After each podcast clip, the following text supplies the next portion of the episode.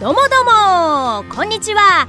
にょんさんこと野々山えりです。第40回目のにょんさんの独断と偏見へようこそ。この番組ではにょんさんの独断と偏見によるおすすめ映画や映画の感想なんかをお話しするという趣味丸出しの番組でございます。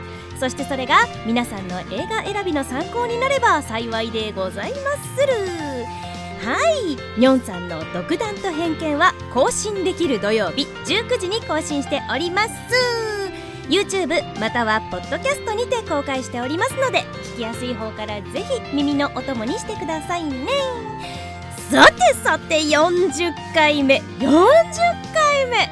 あ何気に続いてますね。はい第40回目はこちら。でででん。ゴーストラボ禁断の実験。こちらをご紹介します。今回はどんな作品なんでしょうか？さあそれでは行ってみよう。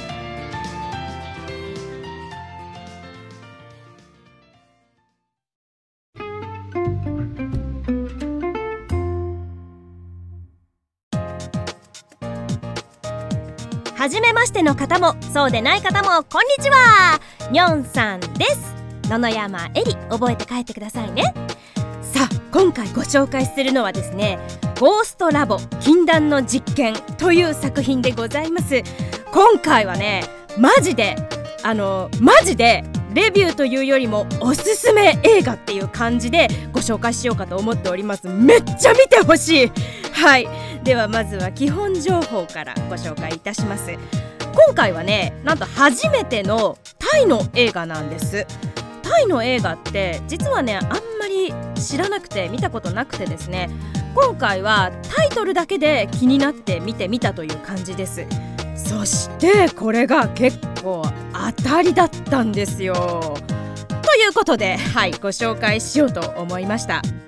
2021年5月26日にですね全世界で配信を開始したんですけれども実はですね本当は2020年にタイで公開される予定だったんですよ。だけどあれですよ。新型コロナウイルスの流行でですね2021年に延期になったわけなんです。だがしかしよ第2波第3波が押し寄せてきてですねさらに延期になりましてついにはネットフリックスに買収されて全世界に公開されることになったという経緯のある映画でございます。いやほんと公開してくれてよかった。お蔵入りにならなくて本当によかった。世に出してくれてありがとうネットフリックスと声を大にして言いたい。めちゃくちゃ興奮しました。はい。さてね今回の監督さんはパウィーン・プーリジット・パンヤーさんという方なんです。すいませんね。タイのお名前非常に発音しにくいというか読みにくいというかうまく発音できないんですが脚本や制作原案にも携わっていらっしゃいます。でねこの映画のジャンルっていうのが非常に斬新で面白いんですよ。まあ一応ホラーというジャンルではあるんですけど科学。こちらを前面に押し出していてですねこの切り込み方が結構新しくて好きだなっていう印象だったんですね。では簡単なあらすじをご紹介しようと思います。あなたは死後の世界を信じますか？という強烈なメッセージから物語は始まります。ウィーとグラは病院に勤める研修医で学生時代の友人でもあります。ウィーは科学で観測証明できるものしか信じないタイプだったがグラは子供の時に父親を亡くし父の幽霊と遊んだ経験から幽霊の存在を信じ周囲に体験談を聞いたりさまざまな有名心霊スポットに行って幽霊の存在を調べていました。そんな2人がある日焼身自殺をした男性が運ばれてきた夜に揃ってその男の幽霊を見たことから幽霊の存在を証明するための研究実験をすることになります。実験名は北極光の研究としました。しかし研究が進むにつれ成果を得られない2人は焦り始め実験参加者を見つける必要に迫られていきます。その時決断したのが禁断の実験の始まりだったのです。という感じなんです。えー、本編117分あるんですね、まあ、結構こうやって聞くと長いんですけど脚本もしっかりしてるしなんならハートフルなので117分あっという間なんですよ。まあいろんな感情が渦巻いて飽きることは一切ありません。北極光っていうのはねちなみにオーロラのことらしいですよ。いやいやいや良作に出会ったという感じです。まあ好みの問題もあるんでしょうけど少なくともニョンさんはとっても好きでした。一つ一つがとても丁寧に描かれていてずっとねなんかドキドキさせられっぱなしなんですよ。もういろんなドキドキ。なんかハラハラドキドキもあればこう心に訴えかけるようなドキドキもあれば家族愛みたいなドキドキもあればもうとにかくなんか心拍数上がりっぱなしみたいな 感じでした。はい。映画のポイントをねちょっと4つぐらい押さえますとね。1つ目考え方の違う2人の実験。2つ目実験参加者の決定。3つ目死後の世界。4つ目実験の結果は果たして。というところなんでしょうね。いやもうほんとね見てほしい。超常現象とか好きで結構そういう類の特番とか結構よく見るんですね。でそんな感じの要素もあるんですよ。うん。ホラーもあるしなんなら泣かせに来るしみたいな。いろんな感情がぐっちゃぐちゃに入り乱れてるのに全然ブレないからすんごいのめり込めるんですよ。これこれこれみたいな感じになりました。そしてねタイ語っていうのは初めてちゃんと聞いたのであのー、そう字幕なんですよ。字幕で見ました。日本語版はまだありませんでした。でもタイ語で見てもスルッとこう受け入れて見ることができました。そしてねあのー、まあダブル主演なんでそのグラをやっている俳優さんがねめっちゃイケメンなんですよ。うん。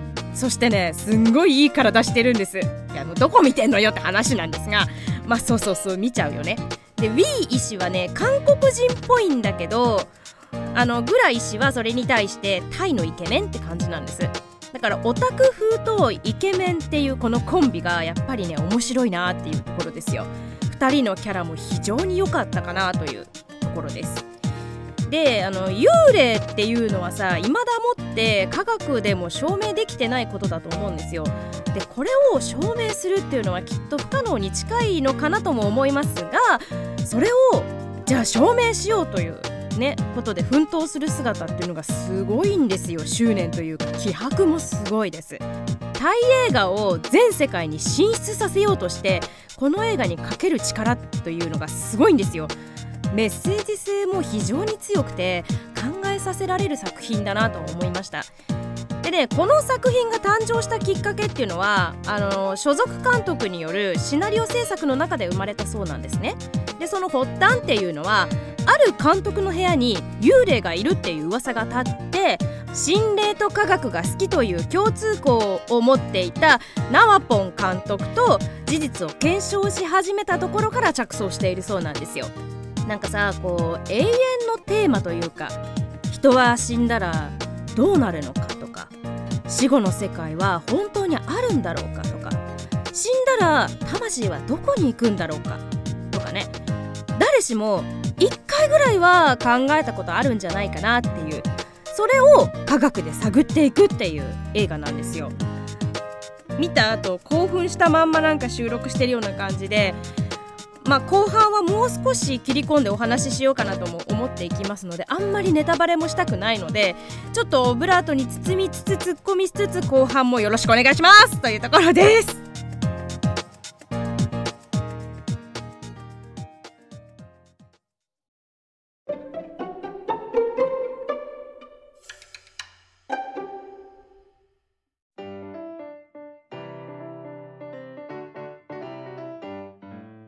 はい興奮したまんま後半はもう少し内容に食い込んでいこうと思いますよあの前半の方でもメッセージ性が強いお話っていうこと言いましたけど実はあのタイっていうのは微笑みの国ってよく言われてると思うんですけどそれはね案外表向きの話なんですよ。実は貧困とか差別とか格差がすっごい大きくてメンタルヘルス問題っていうのが社会現象になっているほどなんですね。東南アジアの中でも実は若者が、まあ、特に男性の致死率っていうのがねワーストワンなんですよ。はいそれも踏まえてですね予期せぬことで亡くなった人とか残された人の思いなんかを全部ひっくるめて自殺っていうのはたくさんの人に大きな傷を残す行為だっていうのを訴えているっていうのもあるかなと思うんです。でね監督自身のインタビューでもこの映画が視聴者の生き方を考えさせて冒頭の質問への答えをね見つけるきっかけになることを願っているみたいなことを言っているんですよ。まあ、自殺をした魂っていうのは成仏できないでその場にとどまることが多いっていうのもよく聞く話ですよね。この作品を見るとまあほんとねいろんなこと考えさせられますよ。ね本編も長いと言いましたが117分あってお結構山場じゃね？えと思ってこうパッて見てみたらタイムバーまだ半分しか行ってなくて。あれ？まだこれからどうなんのよ？みたいな結構中盤で期待値がグッて上がりました。えだって今ちょっとなんか終わりそうな雰囲気を醸し出してたのに全然終わんないじゃんみたいな。この後のこの時間どうすんの？みたいな感じですごいんですよ。で物語の構成っていうのもすごいうまいので視聴者の引き込み方巻き込み方っていうのがグイグイくるので全然飽きないんですね。でまあちょっと先読みできそうな雰囲気もあったりするんですけどまあなんだろう映像としてはものすごい斬新だったのでいいかなっていうところもあります。でもね裏切り方もすごい絶妙でわそうきたかって思わせるのもうまいんですよ。なんか絶賛しまくってて誰か見た時に全然でしたっていうのはやめてね。もうあくまで個人的感想だから。そう。であのー、ポルターガイストが起こるって言いましたけどそれがね次々起こるシーンっていうのがあってもうワクワクするんですよ。めちゃくちゃ一気に畳みかけてくるじゃんって。でもうでもうでもうそれまだまだ序盤の序盤の序盤なのよ。前半はその幽霊の存在を信じるか信じないかみたいなところで話が進んでいくんですよ。でいよいよ2人が幽霊を目撃してしまうところからもう勢いが止まらなくなります。っていうかねあの最初ほんと一番最初にあの登場する幽霊が爆笑しました。もうね。やめてって思った。あの警備員さんがね最初に発見するんですけどあの幽霊の動きよ。動き。思い出しただけで笑っちゃう。もうねどう見ても獅子おどし。獅子おどし。なんだっけ？あの鳥のさこのコップにカコンカコンカコンってなんかなるおもちゃあれなんて言うんだっけ？あんな感じなのよ。腰を90度に規則正しく何度も折り曲げるなんかもうコメディ映画かなって思うぐらいの幽霊の登場シーンだったんです。まあ多分実際にあれに遭遇したらビビるんでしょうけど客観的に見てるこっちからしたら爆笑であこれコメディかなみたいな。ホラーって書いてあるけど実はコメディかなって思っちゃうぐらいの幽霊でした。でもねあの幽霊マジ必見なんです。その幽霊を2人が最初に目撃するのでね。ああ笑った笑ったと思って。もうねホラー映画見て笑うところ結構あるんですよ。えこれ私だけかしら？なんかね結構仕掛けがわからなかったり面白かったりするとおーって普通に声出てますよ。はい。でその後半に向かってね2人が狂気じみていくのでおいおいおいおいおいおいおいって思いながら楽しみましょう ねカメラワークもしかりなんですけど視聴者にね「え何何本当のとこどうなの？ちょっとちょっとちゃんと見せてよ」みたいに思わせるんですよ。ねこの引っ張っていき方がやっぱすごいうまいな巧妙だなって思わせます。でねなんかちょっとしたことなんだけどめっちゃ期待させるしドキドキするんだよね。この作り込み多分だけど相当計算されているのかなって勝手に解釈してます。この2人の発想っていうのが本当に怖い。これが一番の恐怖です、まあ、2人というか主にグラなんですけど、ね、イケメンって言った方のお医者さんね。まあ、狂っていくお芝居も2人ともうまくてすごい引き込まれるんですけどあの一番ねえ？ってなるシーンがあるんですよ。きっとみんななると思う。私も声を出してえ？って言いました。こんなことある？みたいな。え？って本当に何だろう。素直に声が出ちゃうシーンがあるんですね。でもやっぱり後悔先に立たずっていうことわざがありますけど、まあ、その通りかなと思います。やってしまって後悔してね取り戻せることならいいんですけどまあそうでなかったらどうにもならないじゃないですかっていうことをまず考えさせられます。でねなんかこうハリウッド映画とか日本の映画とかでもそうなんですけどキスシーンって普通に、ね、唇と唇でチュッてやるのが普通なんですけどこの映画ではあのほっぺにチューをするんですよあこれめちゃくちゃ可愛いなと思ったんですけど実はこれっていうのはタイの習慣なんですよタイの習慣で普通にほっぺにチュッてするんですね恋人同士でも。なんか結構恋愛感情なんかもストレートに表現するしスキンシップは多めのお国柄なんですよね。まあまあまあなんか新鮮で可愛いなとちょっと思いました。このシーンでちょっとほっこりしてくださいという感じですね。であのー幽霊そのものを映すっていうよりも結構物を使って幽霊の存在を見せたりするっていうのもめちゃくちゃうまいです。パソコンを使って幽霊と交信したりとか、まあ、車椅子を使ってみたりとか。ああとねあのエレベーターのシーンがあるんですがこれはねファイナルデスシリーズを彷彿とさせてくれました。はい。好きですね。好きですよ。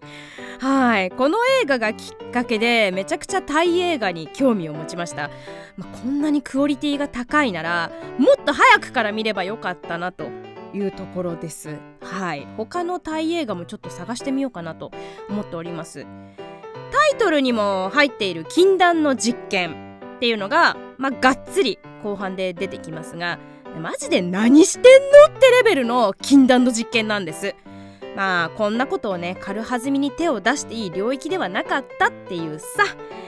ねえ。ああ興奮してる。ここはもうぜひ見て確認していただきたいと思います。マジでたくさんの人に見てもらいたい。とにかく面白かったのよ。もう本当に。ずっと勢いのまんまお話ししているんですけどそれくらいなんか興奮止まらないんですよ。見せ方とにかくうまいです。脚本かなり計算されています。役者さんもう狂気じみて最高に面白かったです。で音楽使い方バッチリ合ってる雰囲気も。で中だるみ一切なしのノンストップ117分。はああネットフリックスでぜひ公開中ですのでチェックしてみてください。めっちゃおすすめです。はい。勢いのまま喋りましたがこの辺にしておきましょう。ありがとうございました。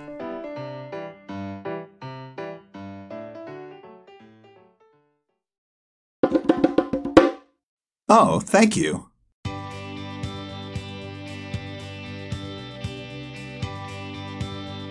はい。今回は構な勢いのおすすめ映画としてご紹介させていただきました「ゴーストラボ禁断の実験」というタイの映画でございました。ほんと何度も言うけど何度も言うけど見てほしいと思います、まあ、よくある設定かなと思いきやですよ。ぶっ飛んでて発想がとにかく斬新でした。科学と幽霊。これはもう必見ですね。ということで今回もここまでのお付き合い本当にありがとうございました。次回の更新までのお別れでございます。またぜひお会いしましょうね。お相手はにょんさんこと野々山えりでした。またね